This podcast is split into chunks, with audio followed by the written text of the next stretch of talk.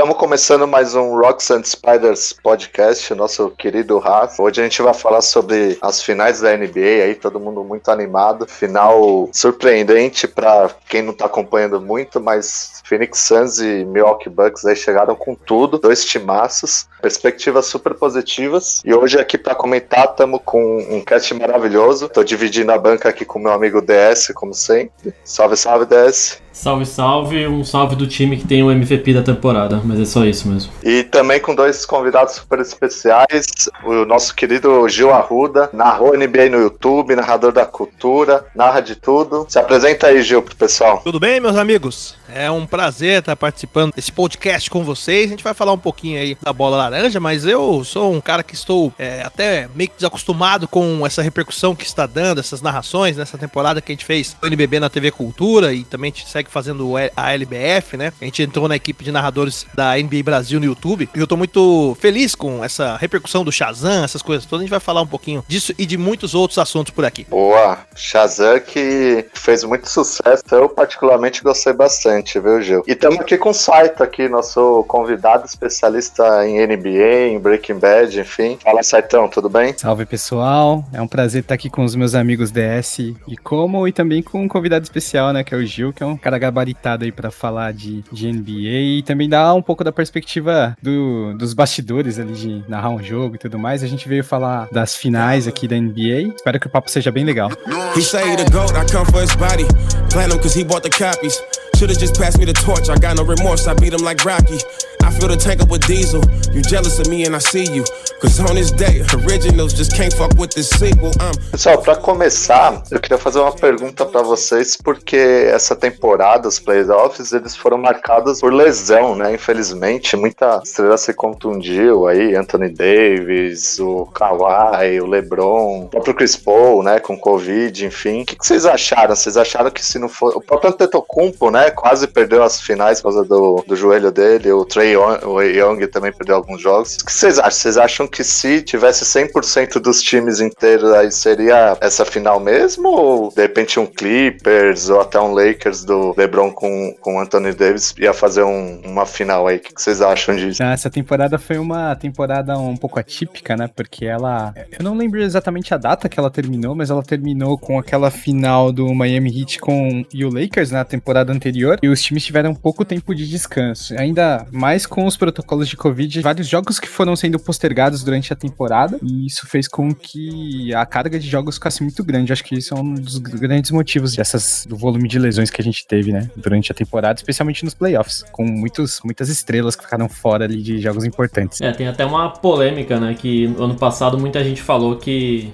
que era a Copa Mickey, né? É a mesma coisa, né? Muita gente ficou de fora, a gente teve uma situação um pouco diferente por toda a questão da bolha e tal. E aí esse ano voltou mais uma discussão de que, ah não, o Sam só chegou porque todo mundo se lesionou, então senão a história seria totalmente diferente, mas é aquele negócio, no esporte não existe ser, né? Infelizmente a gente chegou aqui com esses com esses times que tem todos os méritos, mas é o esporte é isso, né? É, existe uma possibilidade de revisão de, do, do que você falou, né, site da questão do número de jogos e tal. A, a confederação do, dos jogadores de basquete reclamou bastante, apesar de ter aceitado depois. Acho que a temporada, a próxima temporada não deve ter essa carga tão pesada. É, a gente vai ter com certeza na próxima temporada é uma história um pouco diferente. Eu acho sim que as condições acabaram fazendo um pouco de diferença. Muita gente esperava que o Lakers e o, e o Nets fariam, né? De fato, aquela final dos sonhos tudo mais, né? Mas por outro lado, foi, foi bacana a gente ver essas novidades, como a gente viu aí o Phoenix Suns chegando na final, o Atlanta Hawks surpreendendo todo mundo. É claro que todas as equipes, a maioria das equipes sofreram com essas contusões todas, e isso aí acabou atrapalhando um pouquinho, mas para a próxima temporada eu tenho certeza que isso será um pouco diferente. nessa temporada ainda, né, a gente tá vendo é, ela ser encerrada desse jeito, inclusive com o público, né? Então, só de encerrar essa temporada do jeito que tá encerrando, é, já tá sendo uma vitória incrível, né? A gente teve aí uh, aquela bolha na Disney que fez é, também a temporada passada ser encerrada,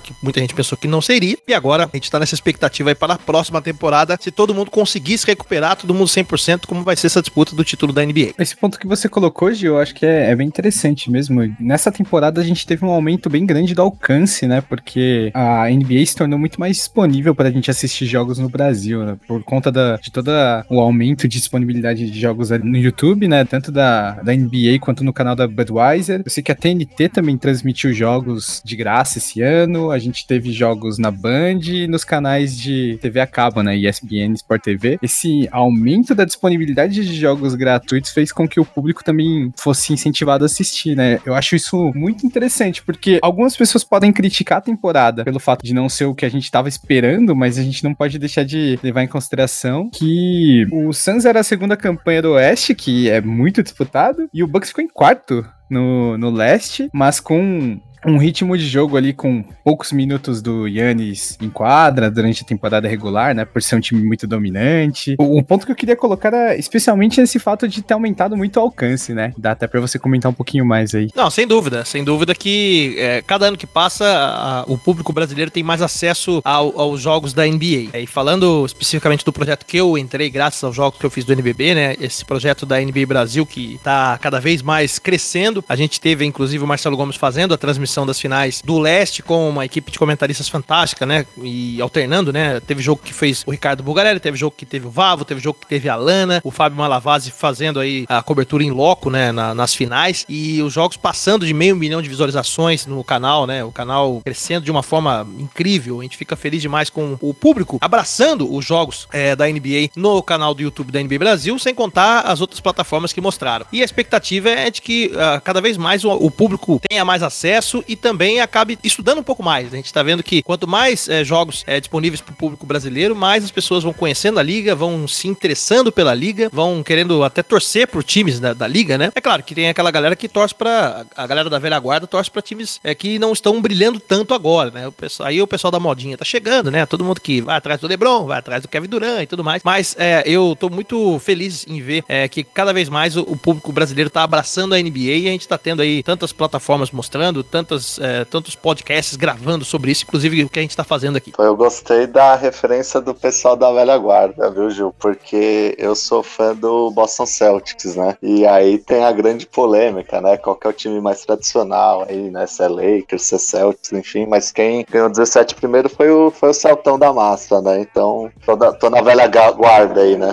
É, na verdade, a velha guarda que eu digo assim, é, podemos dizer que o Boston seria, mas aí tem Boston, tem Detroit, Chicago Bulls mesmo tudo mais. O meu time, que quando eu falo que eu torço pro Sacramento Kings, ninguém acredita. Então, é, é faz parte dessa velha guarda aí, entendeu? É, mas assim, é, a gente vendo essa final, por exemplo, com o Phoenix e Milwaukee, é uma final muito bacana de se ver, né? É aquela história, todo mundo esperava, como falei, Lakers e Nets nessa temporada. Tipo, foi adiado para a próxima temporada, mas não tá garantido também. Não quer dizer que, né? A gente, depois a gente vai ver como é que vai ser o mercado da NBA com essas, né? É, com essas transações que acontecem, o draft e tudo mais. Há quem diga que o draft agora é melhor do que o draft de 2018 ou 19, agora me fugiu, que tem essas estrelas brilhando agora, né? Então, a gente tá. A expectativa é que a próxima temporada seja ainda melhor do que essa. É, Sacramento Kings é, é dose, hein, Gil? Mas, é, mas eu respeito. Não, tem, tem, tem, uns, tem, um, tem bons jogadores, sem dúvida. Como, como todo time, né? Acho que isso é um negócio muito legal da NBA. Todo, jogador, todo time tem ótimos jogadores, só que às vezes é um, dois caras e. Enfim, o resto, é, o resto é história. Falando em história, depois eu conto a história porque do, da minha torcida pelo Sacramento Kings, que não é de hoje, né? Então eu já tô deixando bem claro que não sou modinha, tá?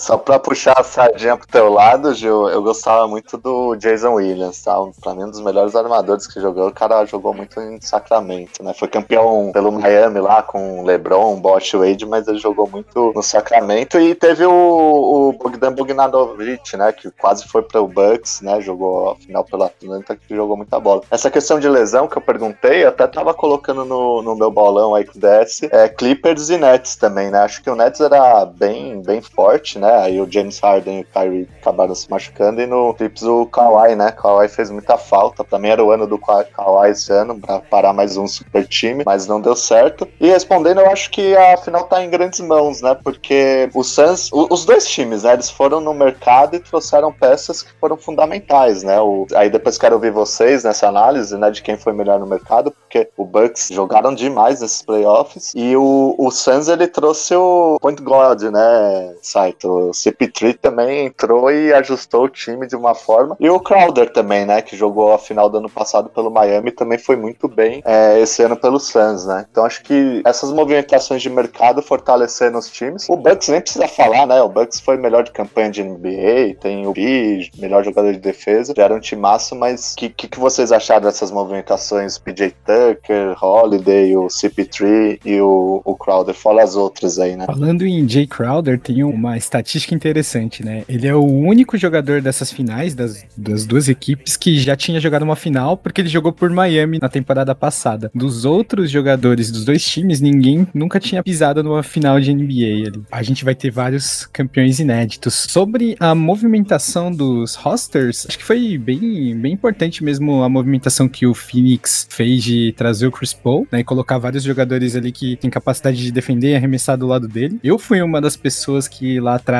achou que o contrato do Chris Paul ficaria ruim depois de alguns anos, mas o nível de jogo ali dele não, nunca diminuiu, só aumentou porque ele foi para um time que estava mais bem preparado para recebê-lo, né? Quando ele estava naquele time do Houston Rocket, ele tinha um espaço reduzido porque ele estava dividindo a quadra com um cara que é muito ball dominant, né? Ball hogger ali, o cara que passa muito tempo com a bola, que é o James Harden. No time do Suns, parece que foi a tempestade perfeita. Ele tem um alarmador, que é o Devin Booker, que tem a capacidade de criar próprio arremesso, mas que é um jogador que joga muito bem sem a bola. Ele tem vários jogadores 3D ali, o Cameron Johnson, tem também o próprio que você tinha citado, né? O Jay Crowder. Você tem também o Michael Bridges, que também faz um pouco dessa função. Você tem um pivô dominante que para fazer o pick and roll com o Chris Paul. Tem um, alguns reservas que vêm do banco ali para contribuir, que é o Sarit, o Cameron Payne também vem do banco. Então é um time que se formou ali numa tempestade perfeita, colocando a peça que faltava para ser um time dominante. O Suns começou a, a, fazer a virada de chave ainda na bolha do, da temporada passada, né? Quando eles ficaram invictos durante os oito jogos da bolha. Chris Paul acabou sendo a peça que faltava. Eu achei que foi uma movimentação que causou a tempestade perfeita. Do outro lado, a gente tinha o time que foi líder da NBA por duas temporadas, se eu não me engano, seguidas. Então, estamos falando de dois timaços aí. É, acho uma movimentação que eu gostei bastante do Milwaukee foi o Drew Holiday, né? Ele é um cara ótimo, né? Ele é um ótimo defensor de perímetro. Tem uma bola de três boa, né? Acho que em algumas séries não foi tão bem. Quando o Bucks precisou dele, principalmente na ausência do, do Giannis, ele, ele fez o que precisava, ele, ele foi mais agressivo, inclusive é o que se espera dele nessa, nessas, nas finals aqui. É, e você tem, acho que assim, também o Suns tem um baita elenco, né? E o Bucks tem, a, tem uma, um desfalque, né? E aí, de novo, o que a gente já falou, né? Aconteceu durante os playoffs, né? Que foi o Don't de Vicenzo. Ele jogou três jogos de playoff e se lesionou. Então, um cara que, que tinha aí cerca de 11 pontos por jogo aí que ele poderia contribuir ao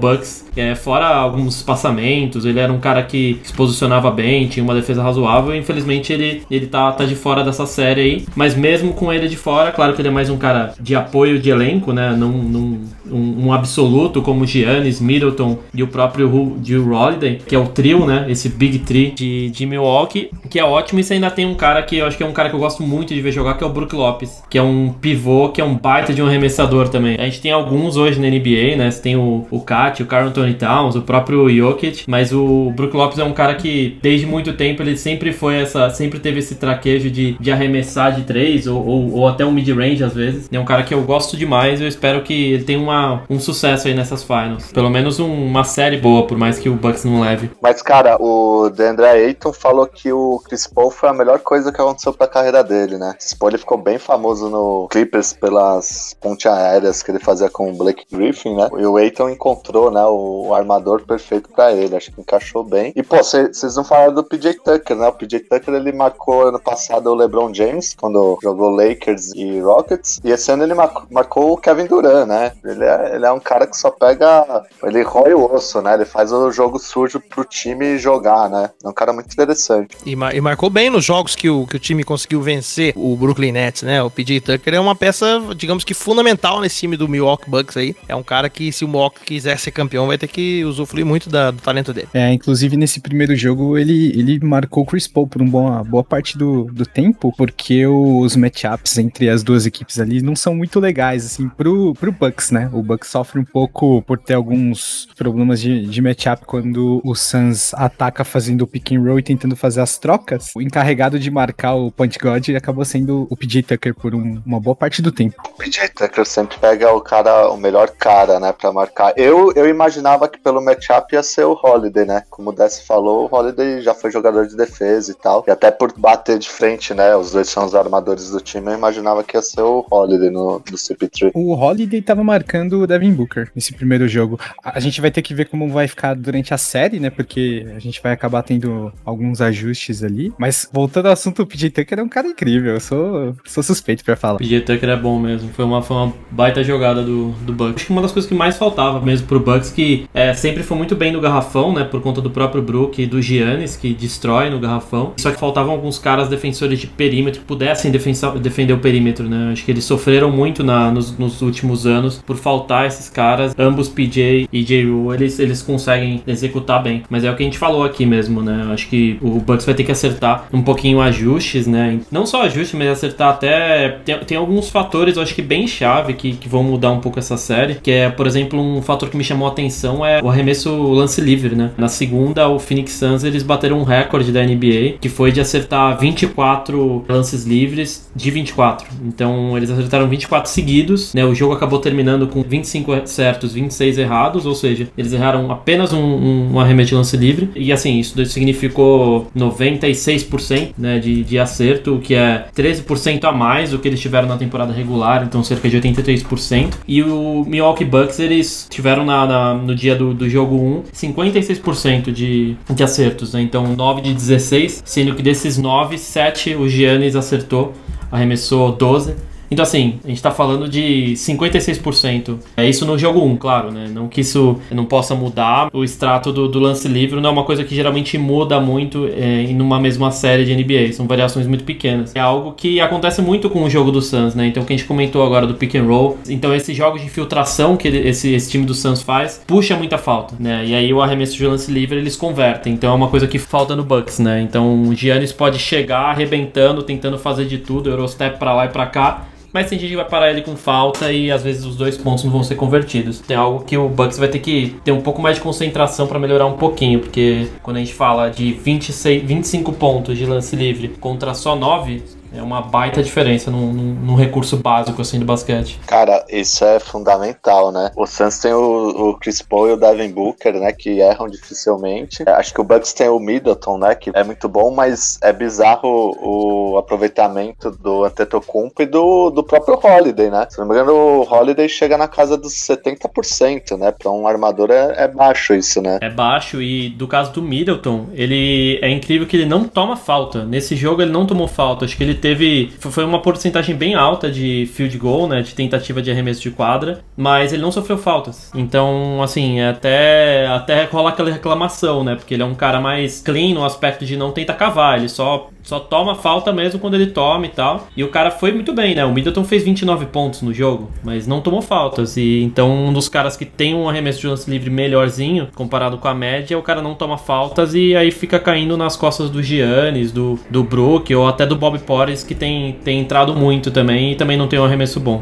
de lance livre. Cara, assim, pensando no, no fator X da série, eu não sei, eu penso que o Middleton é um deles, sabe? Se ele ativar o modo que ele ativou lá quando o Giannis não tava jogava contra o Atlanta, que ele colocou a bola debaixo do braço e decidiu o, quando fez 3 a 2 pro Bucks, eu acho que é um fator X pro Bucks. E, e queria saber de vocês aí, qual que é o, os fatores X aí da, dessa, dessa final aí de NBA para vocês? Bom, acho que o fator X dessa final, princípio, eu acho que além do, do, do mando de quadra, que deve, pode, deve fazer uma diferença, eu acho que o talento individual ali, principalmente do lado do Phoenix, que o, o jogo que eu fiz do Phoenix, depois acompanhei no caso da série, me chamou muita atenção, porque, é, como a gente já comentou, né, né, que o DeAndre Ayton elogia de estar tá jogando com o Chris Paul e tudo mais, eles têm um, um, jogo coletivo ali muito forte, além do apoio da torcida. Então isso acaba fazendo com que o Phoenix tenha muita força quando joga em casa. E, e, e se, o, e se o Phoenix conseguir fazer uma boa marcação jogando lá em Milwaukee, pode ser que o time do, dos Bucks não consiga ter muita facilidade. Então acho que nesse sentido ali, além da, da sede do Chris Paul de querer ter esse anel que ele não tem e tudo mais, eu acho que isso acaba fazendo uma, sendo uma vantagem pro lado do, do, do time do Phoenix. Do lado do Milwaukee Bucks, a gente é, vê que é um um time que amadureceu, né? Muito, quando o Milwaukee foi eliminado na temporada passada, muita gente acabou se surpreendendo com a renovação do Yannis, né? Muita gente pensou que o Yannis ia sair e tudo mais e tal. E aí ele renovou, continuou e o time acabou ficando um pouco mais é, experiente, né? Uma das peças, como a gente já falou, que o PJ Tucker acabou sendo, acho que uma das, da, das um dos principais ajustes que a equipe teve para essa temporada. Além do, do Drew Holiday, ali, do Chris Middleton e do Pat Connaughton, né? Que são os nomes que ajudam aí o Antetokounmpo a sonhar com esse título de NBA. Então, a princípio, tá bem, tá bem claro claro para mim essas, essas que são as chaves aí, tanto de Milwaukee Bucks quanto de Phoenix Suns, para essa grande final. Concordo, de fato, o fator casa é bastante importante nessa série. Como o Suns teve uma campanha melhor, vai acabar jogando mais jogos em casa, né? Um outro fator que eu acho que é muito importante é de como você fecha os cinco jogadores de cada time, né? Eu acho que o Suns tem um quinteto ali titular e com alguns reservas que podem fazer as funções que, que faz que não tem muitos buracos, assim, principalmente na defesa, né? Você consegue colocar o Chris Paul, Devin Booker, o Michael Bridges, o Aiton e mais alguém ali naquele time, que pode ser o Crowder, pode ser o Torrey Craig, pode ser o Michael Bridges para completar o time, o Cameron Johnson também. Então você tem cinco, cinco jogadores ali que não vão ter muitas falhas na, na defesa, né? Quando você olha o Milwaukee, por outro lado, dos cinco jogadores que você tem, o Giannis, o Middleton, Holiday,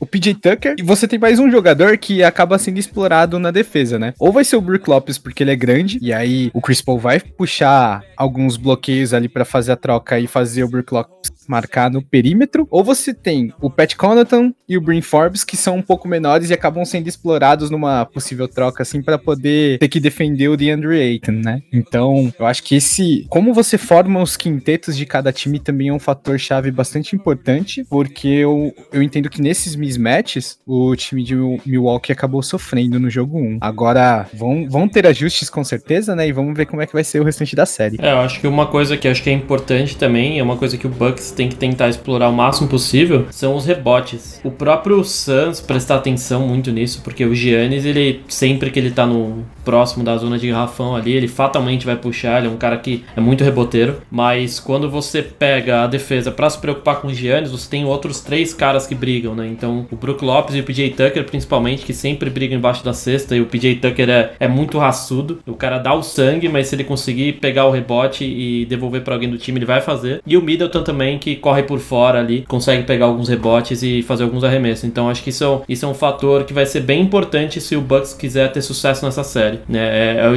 é, é usar essa, o, o, tamanho dos jogadores que eles têm, é usar esse, essa composição que eles têm para conseguir segurar os rebotes. Né? Tanto os defensivos quanto os próprios ofensivos para tentar aproveitar essa explosão atlética que tem Giannis principalmente. E uma, uma pergunta para vocês. É, no ano passado, o Gil comentou, né? O Heat eliminou o Bucks e a gente ficou um pouco surpreso, né? O Bucks era a melhor campanha. E o Jay Crowder tava no time do, do, do, Miami, né? Vocês acham que isso pesa, né? Ele é um cara que sabe que como parar o Giannis, né? A gente via várias vezes o Heat formava uma parede, né? Vocês acham que o time do Bucks já ajustou isso ou corre o risco do Jay Crowder passar um tipo de informação da temporada passada de como evitar as infiltrações do Giannis, esse tipo de coisa? Isso aí me lembra o Dante falando, a galera falando que o Dante conhecia os alemães. Muito cuidado com essa, com essa frase.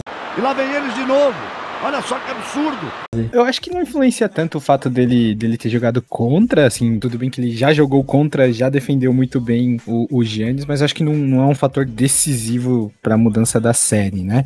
Agora, de fato, o Milwaukee precisa mudar um pouco a forma de, de atacar o Phoenix Suns, só que como, como eu tinha comentado, eu não vejo muitos buracos, assim, de como você explora uma, a, o Phoenix Suns na defesa, né? O DS colocou um ponto importante que são os rebotes, eu acho que o, o, Milwaukee ele sempre é um time muito dominante nos rebotes ofensivos, porque tem jogadores muito altos e que se posicionam bem dentro do garrafão. Se você fica ali brigando pelos rebotes ofensivos, você pode abrir a possibilidade de um contra-ataque, né? Tudo bem que, que eu me lembre bem, o Phoenix Suns não é um time que joga tanto no contra-ataque, mas eu acho que eles jogaram bastante com velocidade nesse, nesse primeiro jogo. tava vendo algumas estatísticas que cada um dos times nesse primeiro jogo teve 100 posses de bola, né? Teve pelo menos 100 posses de bola. E a média média dos dois times é abaixo de 100. Então foi um, um, jogo com um pace mais alto e talvez se você ficar brigando pelos rebotes ofensivos ali no ataque, faça com que você tome mais contra-ataques e aumente a quantidade de posses de bola durante o jogo. Então tudo, tudo no basquete acaba sendo um pouco assim, né? Você tenta fazer uma coisa, mas sempre tem uma contrapartida que pode, pode acabar com o seu jogo. Eu lembro que esse ponto do Bucks mudar a forma de atacar foi uma das queixas né, no ano passado, né? Era muito previsível, né? Somente nessa série contra a Miami Miami ficou clara, né? Era muito no Giannis, muito centrado. E o, o Holiday, ele meio que suprimiu, né? Essa carência, né? Mas de fato a, a defesa do, do Phoenix não dá, não dá tanto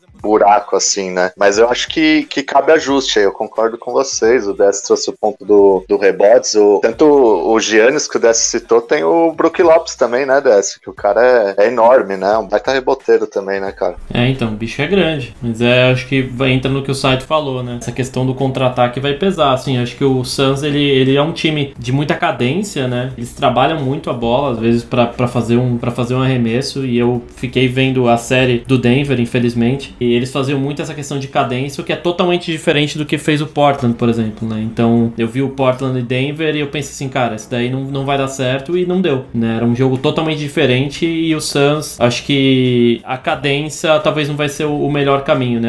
Aproveitar e aproveitar esses contra-ataques, espaços criados por possíveis rebotes e tal, é um, é um caminho importante mesmo. E outro aspecto também que queria comentar com vocês, além de, desses táticos, enfim, é o Gil puxou, né, os aspectos pessoais dessa final, né? Impressionante como tem história, né? Tem a história do CP3, né, que é um dos maiores jogadores de todos os tempos, mas tá jogando a primeira final dele, né? Muito por conta de lesão, enfim, mas ele tá tendo a chance de ganhar o primeiro título dele. Tem a história do Holiday, né, que também é bem, bem emocionante né? A questão da, da esposa e da filhinha dele, ele se, se ausentou um tempo enquanto jogava no Pelicans. Tem a história do Giannis, né? Que todo mundo conhece, né? É até uma curiosidade, né? O irmão dele, né? O Costas Antetokounmpo já tem um título, né? E ele mal entra, né? Ele joga pelo Lakers. Enfim, acho que tem a história do Chris Middleton também, né? Bem interessante. Ele jogou é, na Liga de Desenvolvimento da NBA e hoje ele é o que um dos maiores salários da liga, né? Então acho que, que tem muita história pessoal por trás, né? Eu acho que interessante da NBA é isso, né? A gente tava, o site puxou o ponto de acesso, né? De acessibilidade à liga. Eu acho que essas histórias são fazem parte do jogo, né? Eu não sei se, se vocês destacam alguma, mas são histórias de, de bastidor que são bem legais, né? Da gente acompanhar também fora o jogo, né? Tem uma história nessa temporada que eu acho sensacional, que é o Torrey Craig, que ele já é tecnicamente campeão, né? Porque ele jogou pelos dois times que estão na, nas finais. Essa é uma história que eu acho legal também. Isso aconteceu com o Varejão, não aconteceu? Um ano que ele jogou por Cleveland e Golden State? Sim, e no jogo da final ele perdeu, mas ele jogou pelos dois times que estavam nas finais. Que aconteceu com o Diamond Waiters ano passado também, né? Ele era do Miami, foi pro Lakers e foi campeão.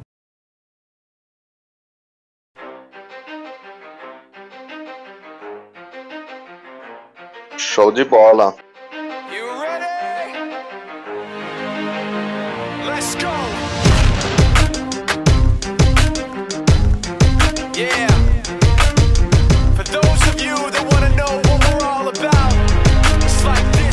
Bom, pessoal, não sei dessa, acho que a gente já passou por tudo, né? Todos os tópicos. A última pergunta, né, obviamente, que eu tenho que fazer para vocês é a projeção, né? Qual time vai ganhar e em quantos jogos, né?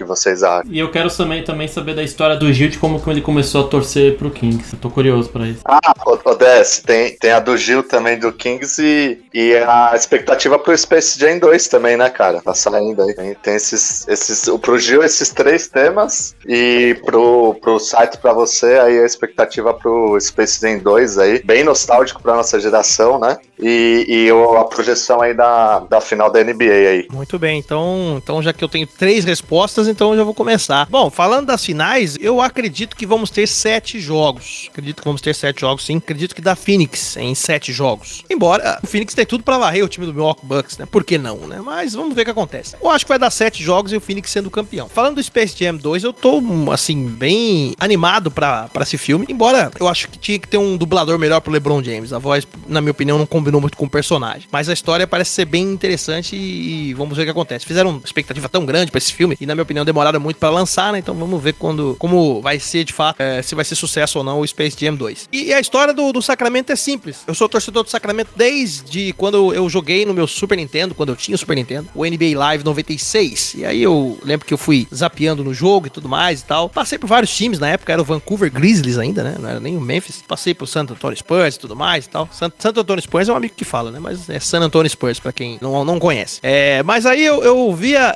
eu acabei escolhendo o Sacramento Kings porque eu gostei muito da combinação das cores preto e roxo ficou na quadra. Eu achei muito legal. E desde então eu comecei a, a torcer pelo Sacramento Kings e, e, acompanho o time desde então, né? É, que nem é, tantos jogadores passaram por lá, como o Peja Stojakovic e tudo mais. E vamos torcer para que o De'Aaron Fox consiga fazer com que o time vá para um playoff, que é uma coisa que eu confesso que não me, não me lembro se eu vi. Mas enfim, a história do, do Sacramento Kings é, é basicamente essa. Amor pelo Denver começou no videogame também, então eu compartilho a tua teu romance pelo, pelos videogames e times de basquete, Gil. Eu, eu ia jogar essa pra você também, Dessa. E, pô, o Gil falou do Peja curiosidade, assim, o Peja era. A gente trabalhou junto, né? Eu, o site DS, e o Peja ele era um cara lendário, né? Eu não lembro qual que foi uma aposta que a gente fez, ele tinha mais de 45% de aproveitamento em bola de três, alguma coisa assim, né? E o cara era um monstro, né, Gil? Não, sem dúvida. Jogou demais. Ele, inclusive no NBA Live, aliás, no NBA 2K, ele tá no, no, melhor time da, no time da na seleção do Sacramento que tem lá e tudo mais. É um cara fantástico. E, aliás, no, no jogo eu tô tentando fazer com que o Sacramento seja campeão da NBA, né? Então, em breve, é, em breve no meu Twitter eu vou, vou, postar mais jogadas dessa aventura do Sacramento rumo ao título da NBA. Boa sorte, vai precisar.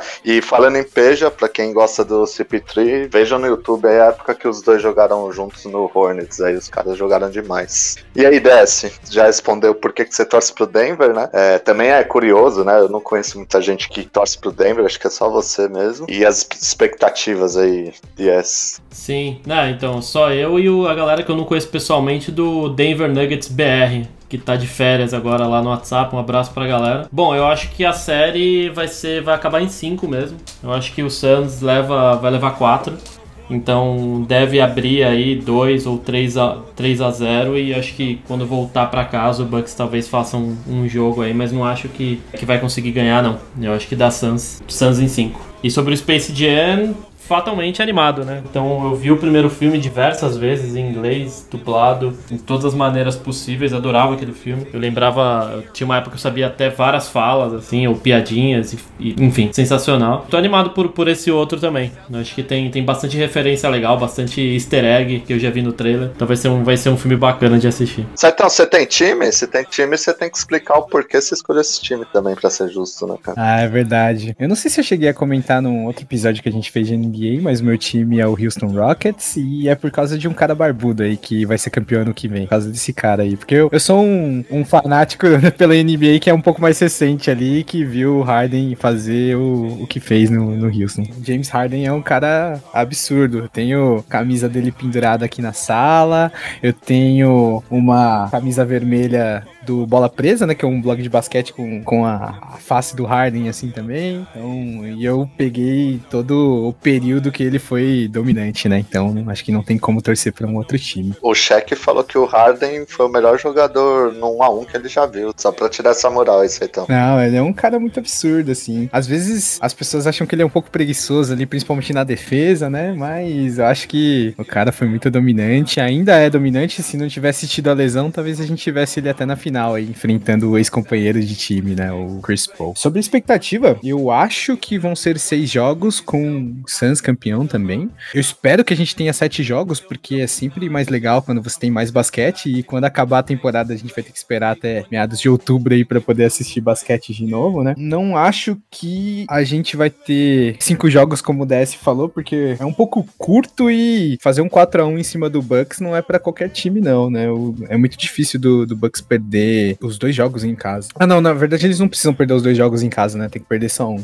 Sobre o Space Jam, eu tô bastante animado também, principalmente por ter todas as questões de gostar muito do filme quando era criança, de ter revisto e gostado de novo como um adulto. E eu tô na expectativa de ver o Damian Lillard como o vilão. Assim, eu, eu tentei não ver muitos trailers para ficar mais impressionado quando eu assisti o filme, mas eu já vi a foto do Dame como o vilão do filme ali. Ele é o, um robô, né? O Dame Time, né? Acho que ele é um relógio, né? É, que cara espetacular, né? Tem que ser homenageado mesmo. Mas eu não vi nenhum barbudo ainda, pelo menos ah, tá faltando barbudo no Space Jam. 3x0 pro, pro Phoenix Suns, né? Todo mundo votou em Phoenix e, e vai ser 4x0, né? Eu, eu também acho que o Phoenix ganha em 6 jogos, tá? Eu acho que vai ser 4x2 a série. Não tenho torcida corrida. Mim, quem ganhar vai ser super merecido. Seria o primeiro título do, do Phoenix, né? Eles nunca ganharam, apesar de já ter tido Steve Nash, Charles Barker, enfim. Tô acreditando que eles conseguiram achar um chemistry bem forte com esse time que eles montaram e tem tudo para ganhar esse ano. E concordo com o Saito, o Bucks é osso duro de roer. Talvez em termos de, de maturidade o Bucks esteja mais separado, né? Já vem de duas vezes melhor campanha da NBA, tem o BMVP, enfim, se ajustou bem no mercado, mas esporte é momento, né? Eu acho que o momento do Phoenix tá bem, bem alto, assim. Sobre o Space Jam, mesmo comentário que vocês, acho que era um filme que marcou muito. Toda criança que assistia desenho com adulto, assim, acho que marcou demais, né? E, e marcou, e eu tô, tô, ansioso também aí pra ver a, a regravação, regravação agora com, com o LeBron, com o Lillard, acho que tem o Anthony Davis também, enfim, bem, tô bem animado pra, pra assistir. E sobre o time, eu, eu sou, sou fã do Boston, né? Boston Celtics. É, não tem muito motivo, acho que comecei a acompanhar basquete, o Boston tava bem baixa, mas era o time com 17 era disparado, né? O Lakers alcançou agora, mas acho que isso que, que me chamou a atenção na época. Só foi ganhar em 2008 e depois de 2008 não ganhou mais nada, né? Mas enfim.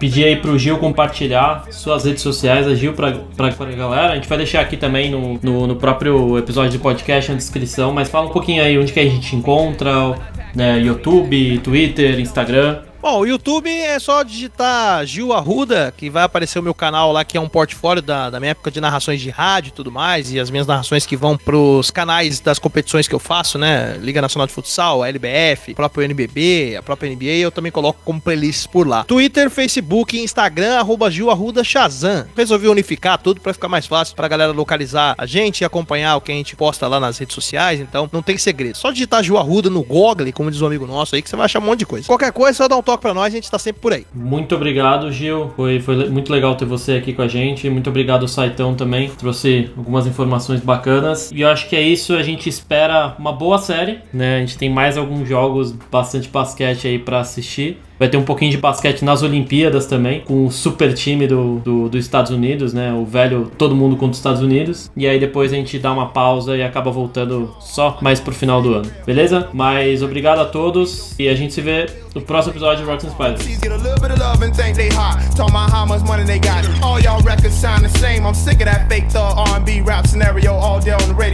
Same scenes in the video, monotonous material. Y'all don't hear me though.